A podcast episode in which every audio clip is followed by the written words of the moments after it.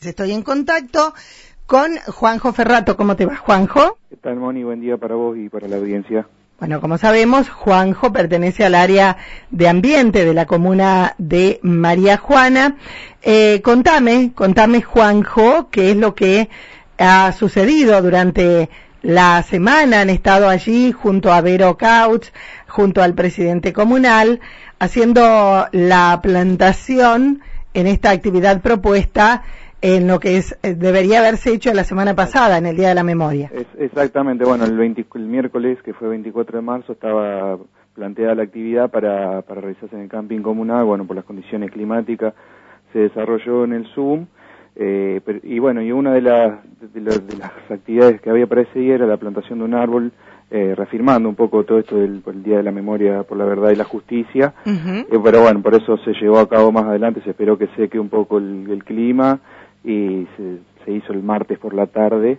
Eh, se, se, colocó una planta ahí en el camping comunal. ¿En qué sector? Se, se colocó ahí atrás sería de, de, la, de la canchita de, de, de fútbol, entre la cancha de fútbol y la de básquet la parte sur, digamos. Exacto, exacto, por la, la, parte sur. ¿Y qué se eligió para plantar? Sí, se eligió una, el nombre científico sería Magnolia grandiflora, que es una magnolia que se hace la flor qué linda. Eh, y más allá un poco queríamos reafirmar eso, sobre todo desde el área de cultura también, que fue el, quienes organizaron todo el evento. El, más que la, que la, la, especie en sí, eh, todo lo, lo, que significa, digamos, el, digamos, esto que te decía, reafirmar el, el Día de la Memoria por la Verdad y la Justicia, digamos, sabíamos que varias comunas ya en varios lugares se habían sumado a esta propuesta de, de plantar un árbol, así que bueno, que decidíamos hacerlo igual, eh, a pesar de las condiciones climáticas, eh, bien. posponerlo y realizarlo de, de, igual manera. Bien, bien, bien. Eh, y Juanjo, te saco de, de, este tema, pero nos quedamos con el tema de ambiente. ¿Cómo sí. viene el tema de las pilas? Sí, bueno, la, las pilas, como ya lo habíamos hablado, eso se recepciona, sigue recepcionando en, en la administración comunal, Moni.